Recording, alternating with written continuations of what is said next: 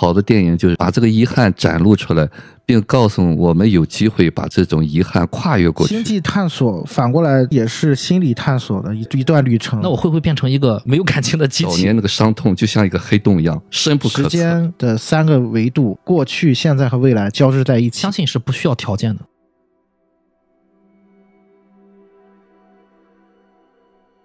迷影圆桌派，大家好，我是夕阳，我是雨果。没有人是局外人。大家好，我是太平角。今天我们三个人给大家推出一个父亲节的特别节目啊。那这个电影也是非常经典的一部科幻作品，也是我们都共同非常喜欢的一个导演啊，诺兰·克里斯托夫·诺兰在二零一四年拍摄的《星际穿越》啊，一部非常经典的科幻电影。六年过去了啊，再次重看这部电影，先说一说自己的感受吧，跟六年之前 有什么不一样？有六年之前看这个电影的时候，我没有太从心理学角度上去想，尤尤其是有一个很大一个点，就是六年之前看到结尾的时候，我对他这个老年版的女儿，对他的父亲说：“你走吧。”我当时不是特别理解，嗯啊，不知道理现在就是完全理解。他女儿在成长的经历中啊，心里的这些成长，才能让他获得他父亲给他传递的这些信息。嗯，所以到最后是到了暮年的时候啊，他女儿就可以说出，跟他父亲说：“你走吧。”包括其实他的儿子在影片中也曾经发的那个录像里面也说过：“说我以后不会给你再给你发视频了。”其实他有个潜台词，我觉得就并不是我不爱你，我也依然祝福我的父亲，希望你平安。啊，只是我要过走我的路了，走我的哎，一段新的生活啊，就是没有父亲的陪伴，不再去纠结父亲的这个问题，永远在我心中，父亲是无法取代的。但是如果我一直发下去的话，可能我一直是绕在这个循环里面的。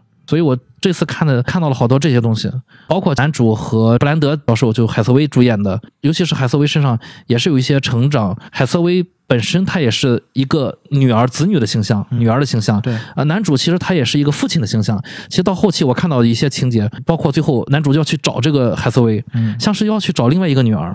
包括布兰德老教授在技术上和墨菲陪伴了将近三十年，也是视如己出。最后我觉得是以一个父亲的身份去跟他把当时骗他的这个谜底揭晓啊，他完全可以带着这个秘密入土，但是依然是去跟墨菲说了。我觉得他也是。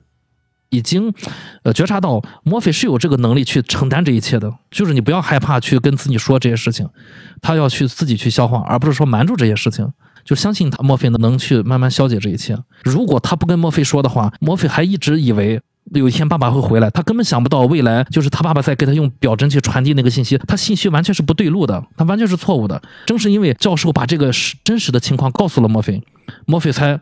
知道真相之后，才去做到了最后能留意那些东西，哎，留意那些父亲传递的信息。对，所以我觉得就是给我的启发更多。嗯，于老师呢？那我更重要的就是被这些情感所打动吧。依然现在还是那些点，像我在之前说的，其实每个人内在都有那个很脆弱的一面，是不是能够我们把它驾驭了了，并不是去压抑它。现实当中呢，因为我们。接接不住它，所以我们很多人去压抑它。那好的电影就一定是把这个东西呈现给我们看，让我们拿出来看，并能够接受它，这就我们就可以超越它了。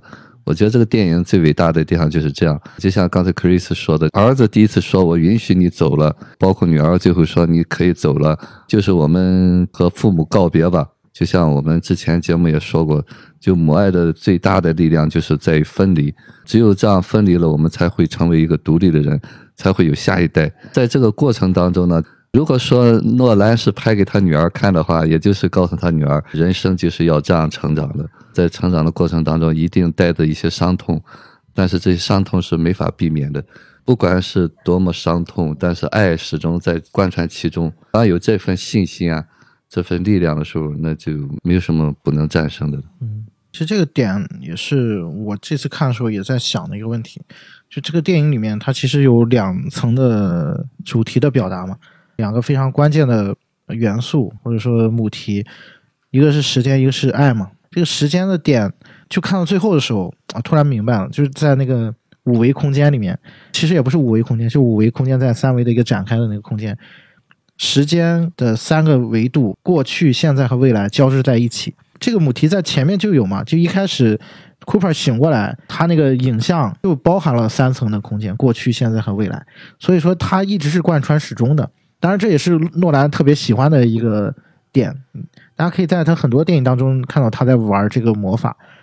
但是我觉得《星际穿越》它里面呈现了 Cooper 的人生的三个点。我看那个点的时候，我总是会想起于老师之前聊过的一个话题，就关于我们为什么不能一直很成人，或者说一直很舒服的在这个世界上生活，是因为我们总是被过去和未来束缚，因为摆脱不了过去的执念，又因为我们摆脱不了对未来的焦虑，总是没有办法着眼于当下。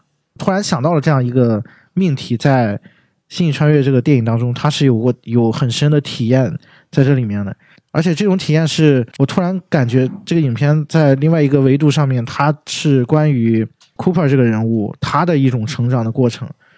这种成长的过程，一直到他在黑洞里面那段情节，终于感觉他最后是活在当下了。他总是囿于说我没有办法跟我女儿见面，总是被这个东西给束缚着。这个我觉得是在时间层面上，是他对于过去的一种愧疚也好，还是他的一种执念。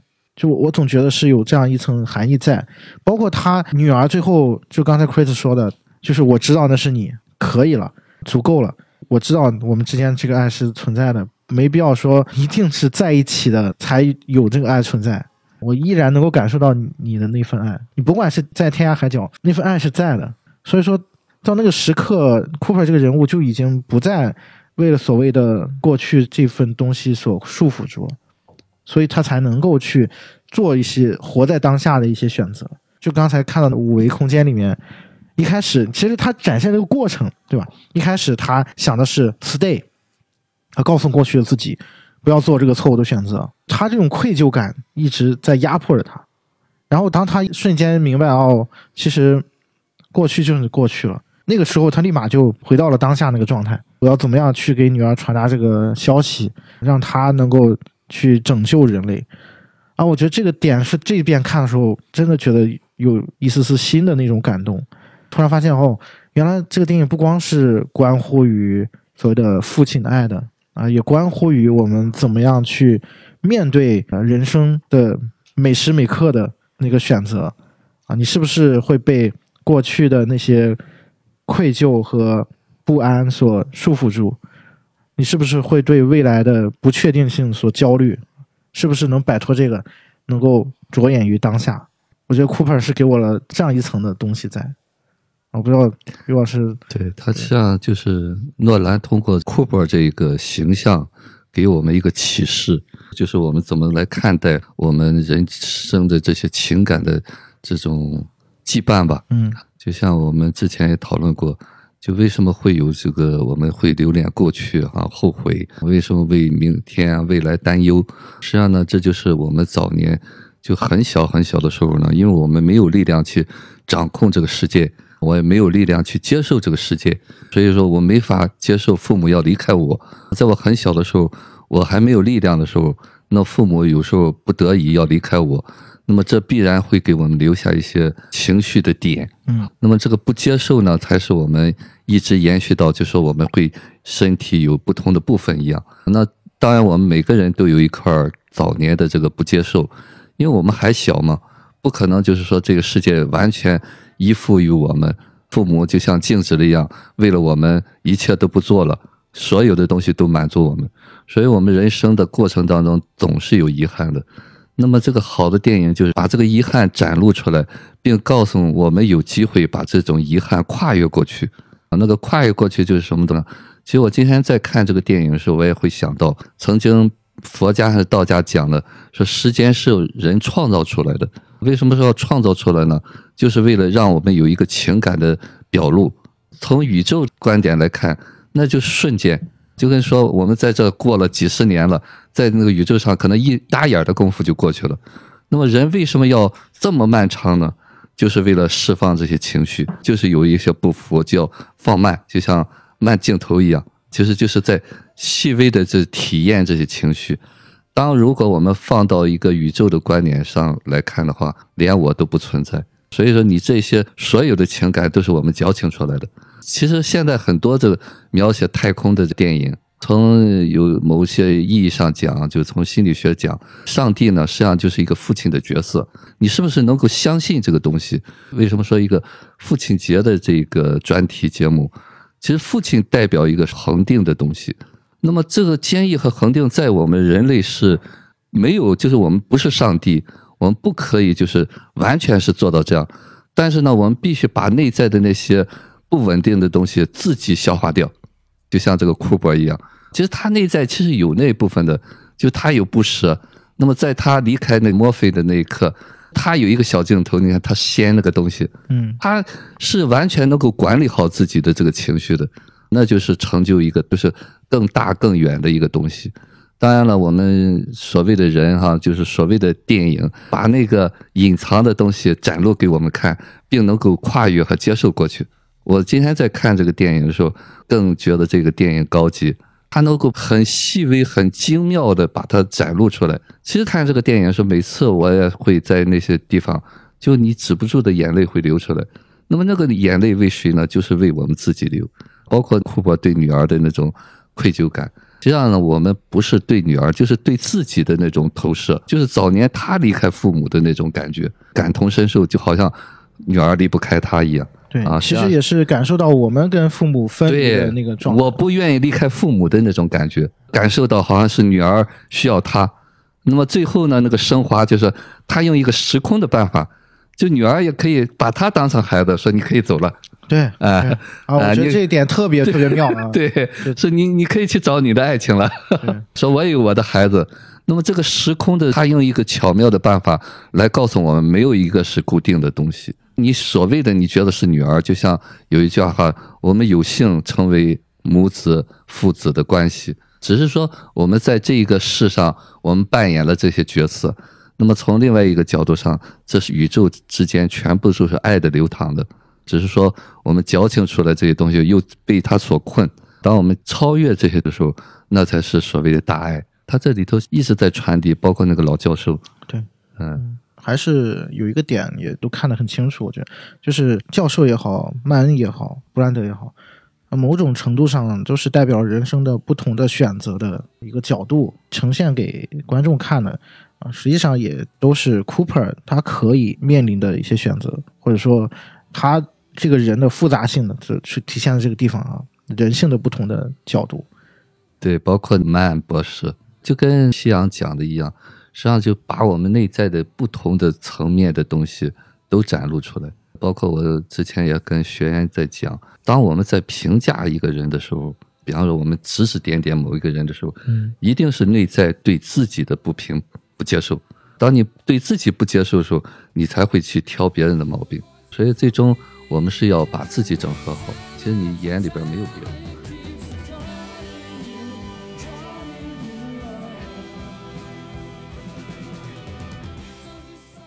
奎子还有什么想？回想起来，就看那个罗米利自己在飞船上待二十三年啊、我相信其实第一次看这部电影的时候，当时因为那个剧情来的特别快，其实没有去深想，反应过来，对对，第一次看的时候，包括现在再看都很震撼。所有人都会想，哎，他在上面待了二十三年，因为他也胡子也花白了，他的穿着也变了，他都变成一个居家式的穿着了。对，大家其实可以仔细观察他后面的表演跟前面是完全不同了不。一样了。对对那个演员演的很好，对，他就是一个中年人的呃一个表演风格了。对，不管你看多少遍，你看到那个剧情的时候都是非常震撼的。本身他就给你营造了特别快，那个剧情发展特别快，马上就去看视频了。当时我就想，我要是罗米罗米利，我可能待不住了。那个剧情马上就后面就要对应着曼博士啊，嗯曼恩博士。如果你都觉得很震撼，就是罗米利是怎么待住这二十三年的话，其实每一个人都有可能。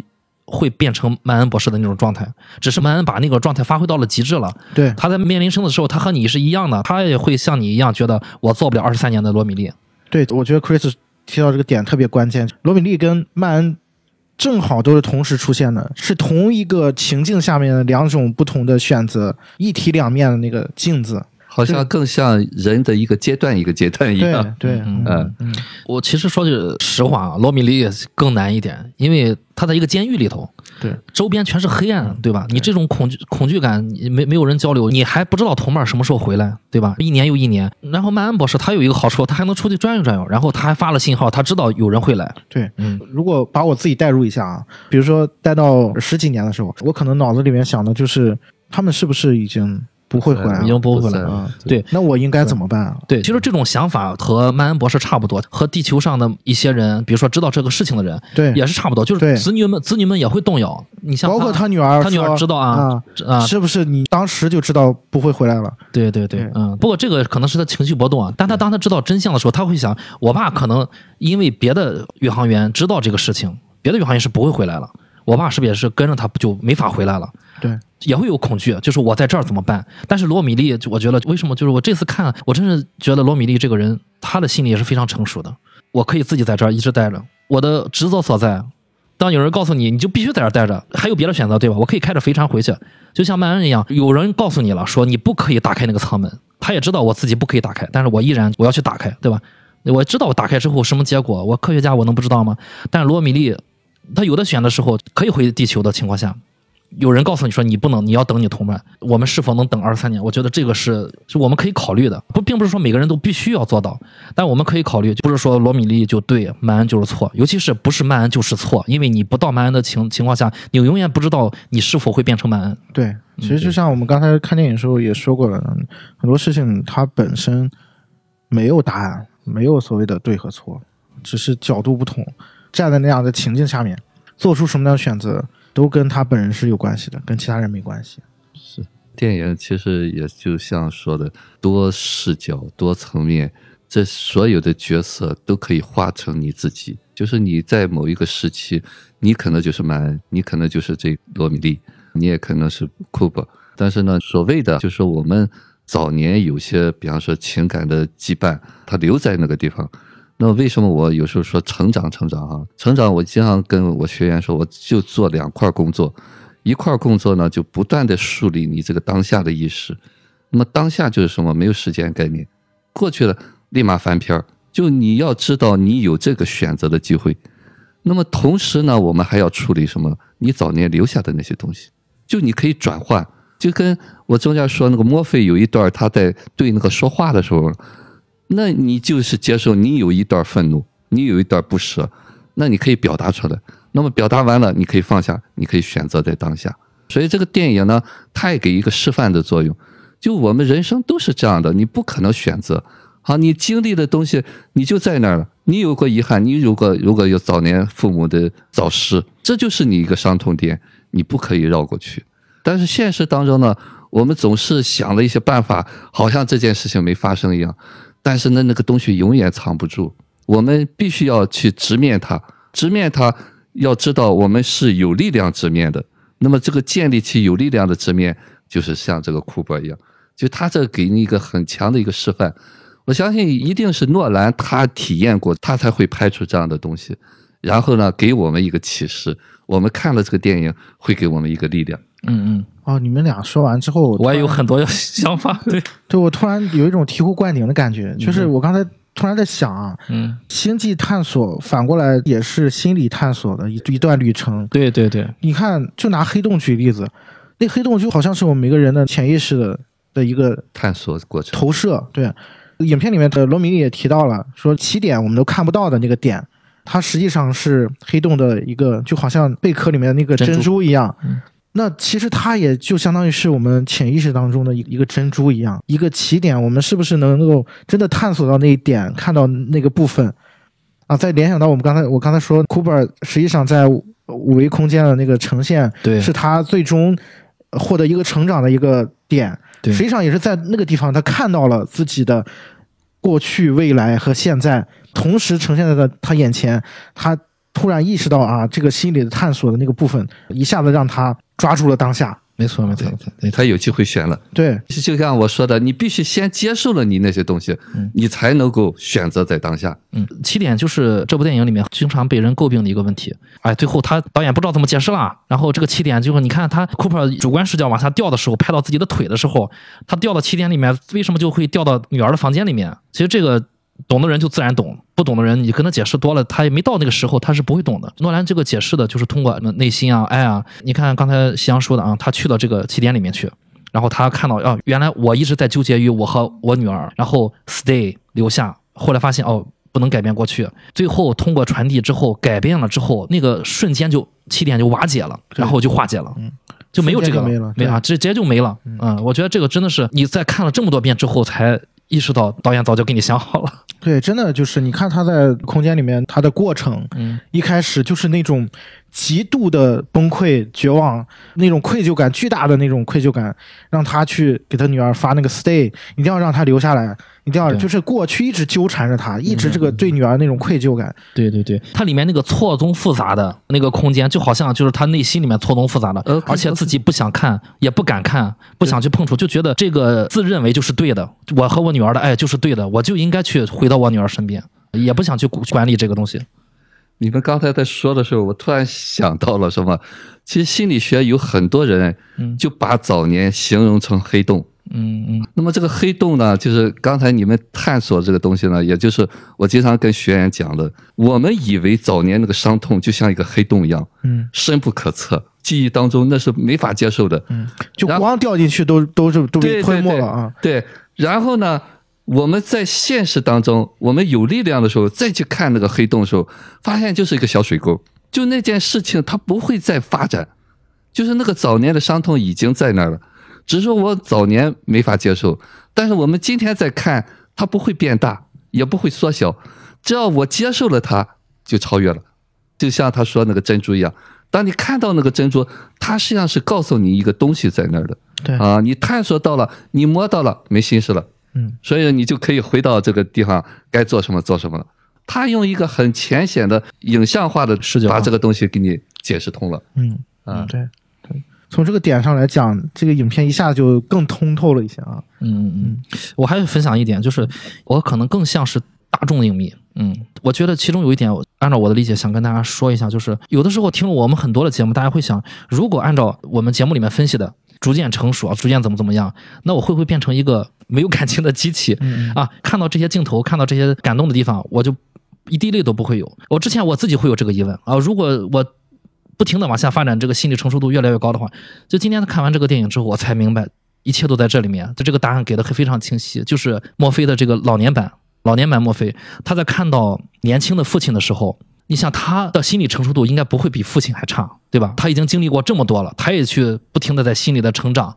他看到自己的父亲的时候，依然是流泪的，但是流完泪之后，他就说：“你走吧。”对所以就是说，大家也不用太在意，也不用太担担心说未来什么没有感情的机器，你继续发展，让自己变得心理更成熟、更健康一些。但他早年的一些东西依然会伴随你一生的，但是你有的选。你知道，你眼泪流下来之后，你依然可以像老年版的墨菲一样，做出一个成年人该做出的决定。我觉得就是嗯你知道眼泪为谁而流。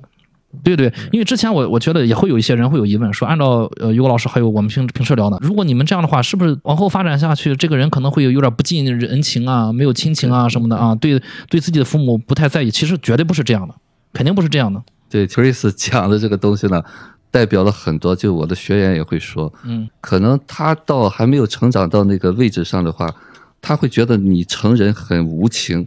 对，这是是一种焦虑，你知道吗？对对 对，你说对了，对就是他处在那个焦虑的状态，嗯他一定会找到焦虑的理由。理由对，哎对，所以他在这个角度上，他怎么看你怎么是他要的那个东西。嗯所以只能告诉听友，当你到了这个层面的时候，你就知道你那些顾虑是你那时候的。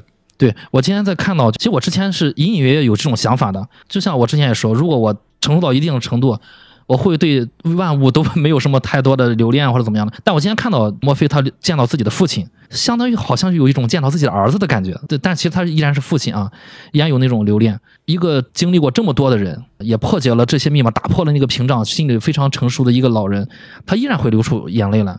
就这些东西会伴随你的一生。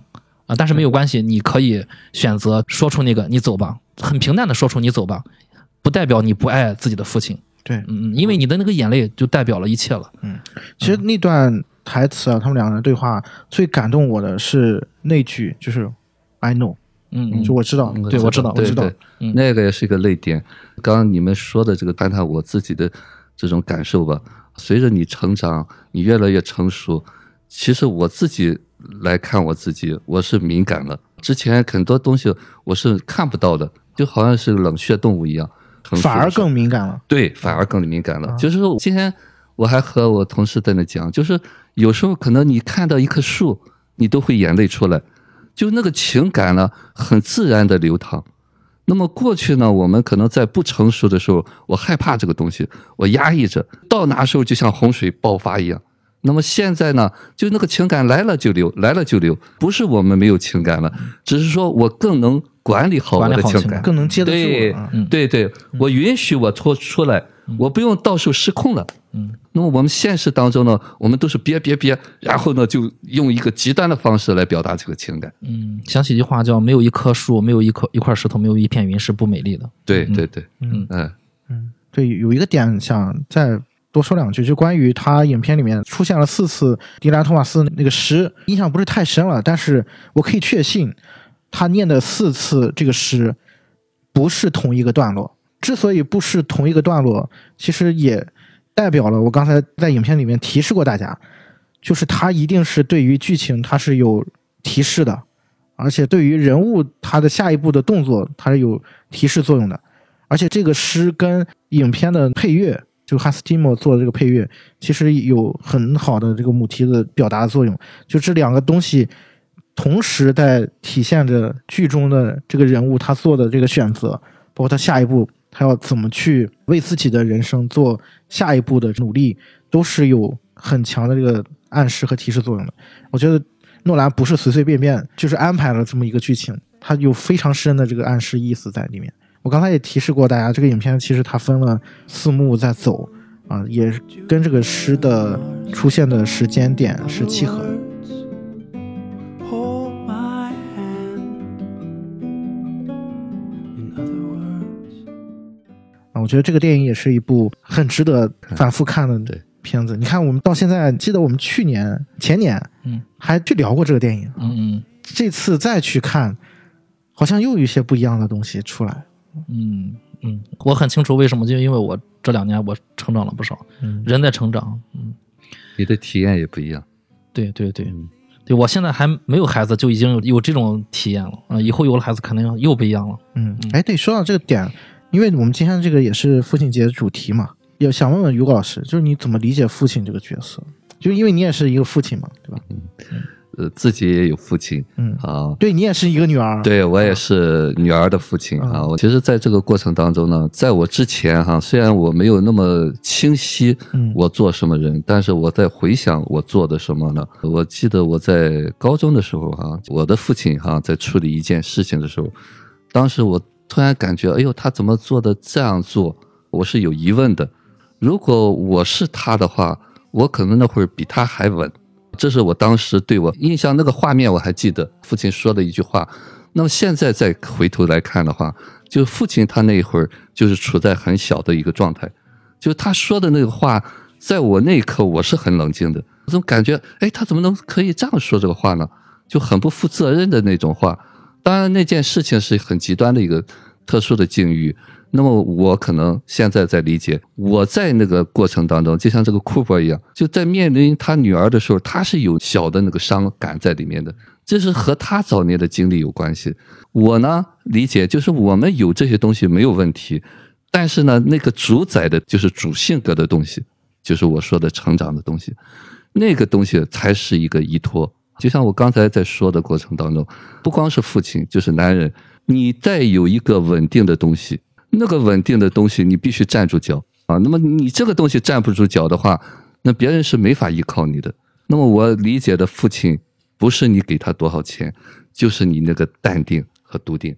你有了这个的话，你因为现实生活当中太多太多的波折，那么那些东西呢，就是说相信，就是我们要信。我岳父是一个牧师嘛，我记得他有一次讲到，就是信望爱。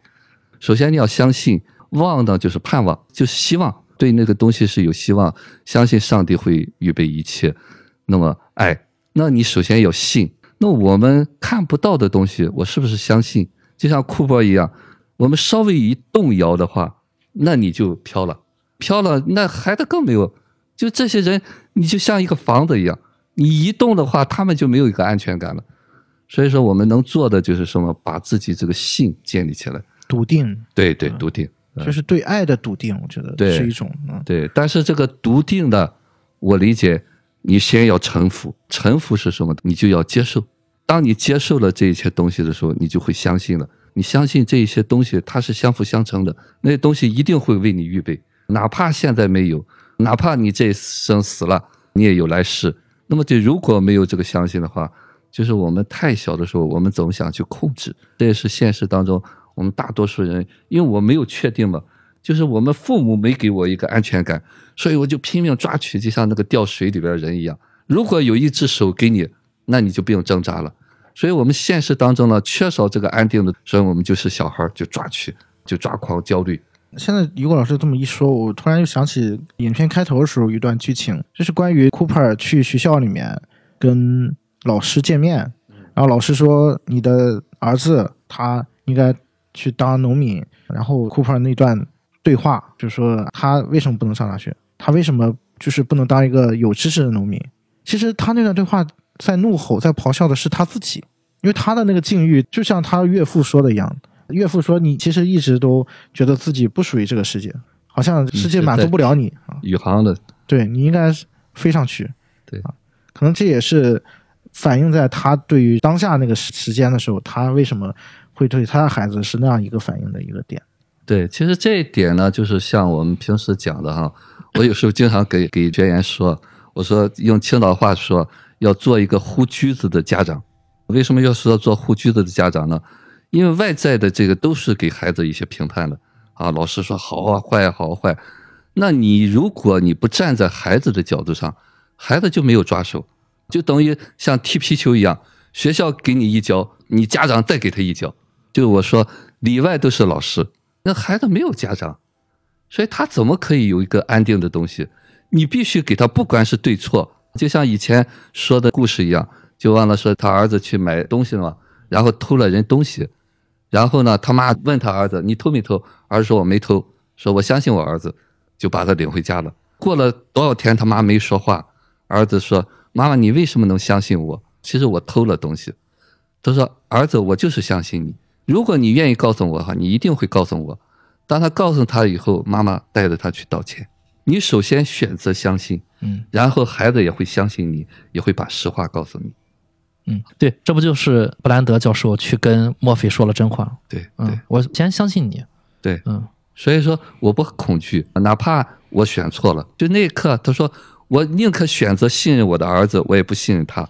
那你是我的儿子，当我给我儿子一个信任的时候，我儿子也信任我，就会把实情告诉我，那也没有关系。那我们做错了，马上去承认。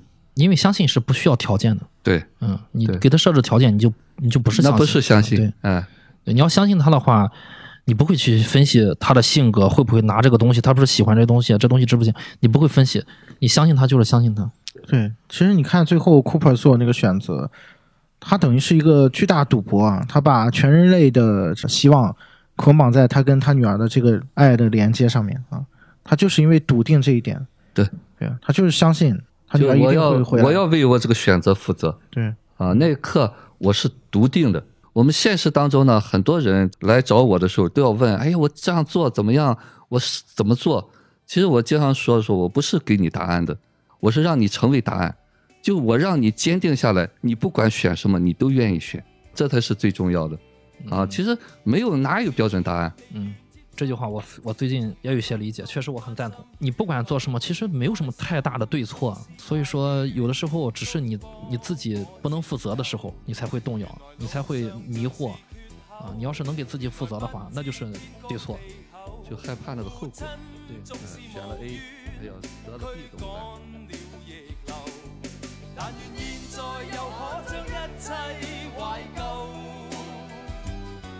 昨日愛意我已看透，然而報答永遠未夠，為我奉獻沒有盡頭。如何艱辛不管以後，為我奉獻沒有盡頭。悠然笑說樂與悲憂，為我奉獻沒有盡頭。要分开都不會留，为我奉献没有尽头。如何报答？就算一生都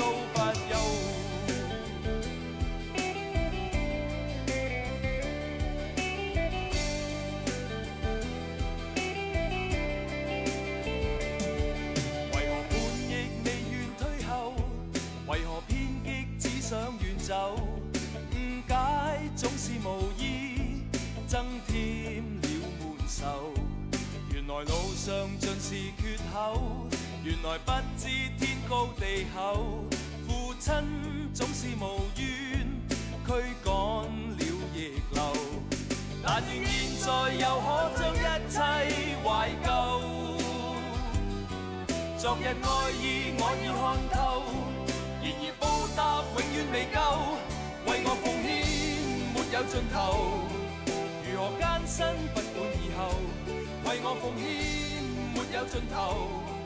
悠然笑说乐与悲忧。为我奉献没有尽头，遥遥分开都不回流。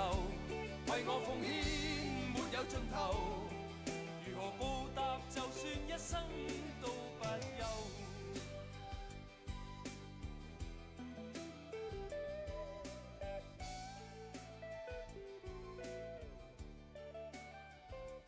今天就差不多了啊。最后有个小尾巴，就是关于诺兰啊，大家有什么想分享的？就诺兰，你觉得他电影里面为什么会吸引你？因为这其实也是第一次啊，我们单独把诺兰拿出来聊一聊啊。更期待诺兰下一部作品。嗯，因为诺兰，我觉得他是现世里面活着的大师，电影大师啊。库布里克他的电影，你看他是很有前瞻性的，但是还有一些，比如拍摄手法还是什么，他已经是上一代的电影电影人了。诺兰正在给我们拍，呃，这一代电影人可以做到的极致的东西给我们看啊，所以说我们是很幸运的，现在有一个大师级的导演，把这个商业和艺术平衡的很好，然后里面就是我们能看到的和我们看不到的，他都已经在里面了，都已经加在里面。比如说，就他毫无疑问啊，他有一个很强的一个心心理的东西在打底，打底整个剧本。所以说，有这样的导演是影迷们比较幸运的事情。所以，如果你喜欢诺兰的话，就继续喜欢下去，就继续跟着他的电影看下去。嗯，这是我觉得这是这几年看的比较大的体会。嗯其实有一个感受啊，也是蛮新的一个感受，就诺兰这个导演，你会发现他不是那种像我们之前聊那个什么毕赣啊之类的这些导演，他会拍自己的那个人生体验。就是所谓的天才导演分两种嘛，第一种就是 拍上两部、三部就没得可拍了，因为他只能拍自己的人生体验。每个人的的认知是有局限的嘛，但诺兰不同，就诺兰他总是，你看他的主题都是特别普世的那种东西，就让所有人都可以接受的东西。虽然他也有私货在这里面，对吧？我说他所有电影里面妻子这个形象总是缺失的，然后总是拍他一个父亲啊跟他的孩子之间的这种情感啊。你看《盗墓空间》也是啊这种东西，那包括我们前一阵在直播间看那个《失眠症》，我后来发现，哎，阿尔帕西诺好像也是这么一个人，就妻子总是莫名的，要不就离婚，要不就是亡妻啊，就这种形象。这个其实也算是他个人的一个小的创作的私心啊，在这里面，他对于父亲这个角色的理解，包括他对孩子的这种爱意，通过影片来呈现。但是另外一个点是，刚才 Chris 聊到的说，他跟库布里克这两个人的，其实我们今天在看这一遍的时候，也好几次提到了《二零零一太空漫游》，他跟库布里克之间的区别，你会发现这个影片里面也呈现了孤独。库布里克也很喜欢拍人的孤独，但是库布里克拍的是什么？就是人孤独之后的疯狂。他拍的是曼恩，他拍的可能是罗米利二十三年孤独在那个飞船上面的，他会变成什么样的一个人？变成什么样一个人性的那个部分？你看，同样都是呈现人性，都是同样呈现孤独，但诺兰会给大家更多的希望的点，给大家看到的是更爱的东西。这就是回到我们刚才说的角度不同。所有的事情可能没有答案，没有所谓的对和错。我们是不是可以从伟大的这些导演当中汲取到不同的养分啊，换到我们的人生里面去看看我们的人生？对，就像你刚才说的哈，就是我觉得诺兰除了他自己的领悟以外，还有一个引领的作用。他站的一个角度可能更高一些，不能说这个导演就是一个完人吧，他一定有他自己的局限。但是他那个大的主要的东西呢，他是有一个力量在那儿的，他是有一个引领作用的。就是这个电影可能给我们更多的那种启示，这才我个人认为这个电影最大的艺术价值就是它的内核。嗯，当然这个诺兰也是拍的很好看，嗯，对就是就跟拍的非常好看。对对对，这也是我很喜欢他的地方。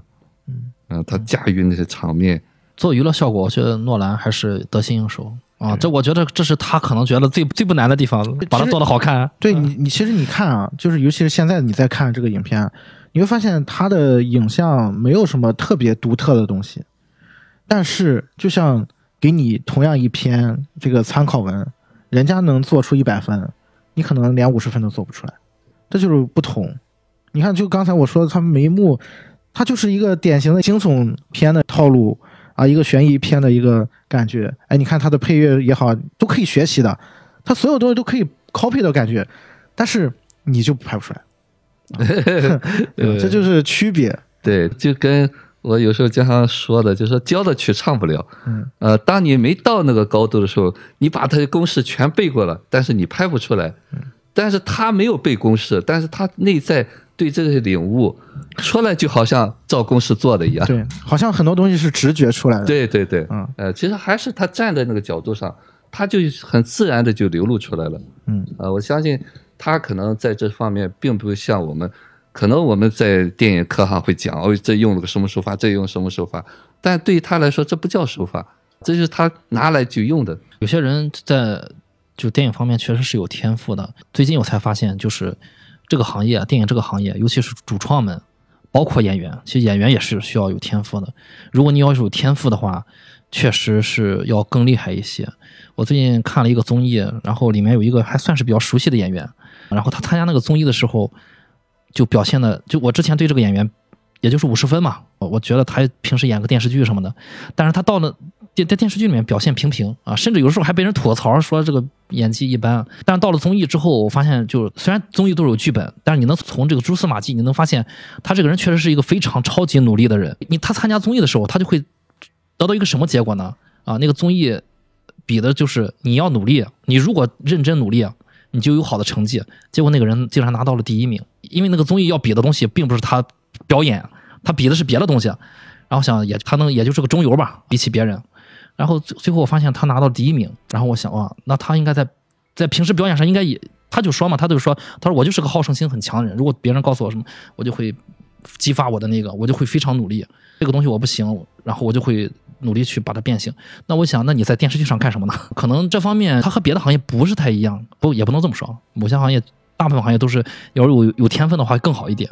你像诺兰，他在可能就是入对行了，嗯，他就是适合做导演这个行业，他可能是世界上比较适合做导演的那些顶尖的人里面，自己又发现了，哎，我适合做导演。可能有些人并没有发现我适合做导演，嗯，或者说发现了，并没有迈出那一步。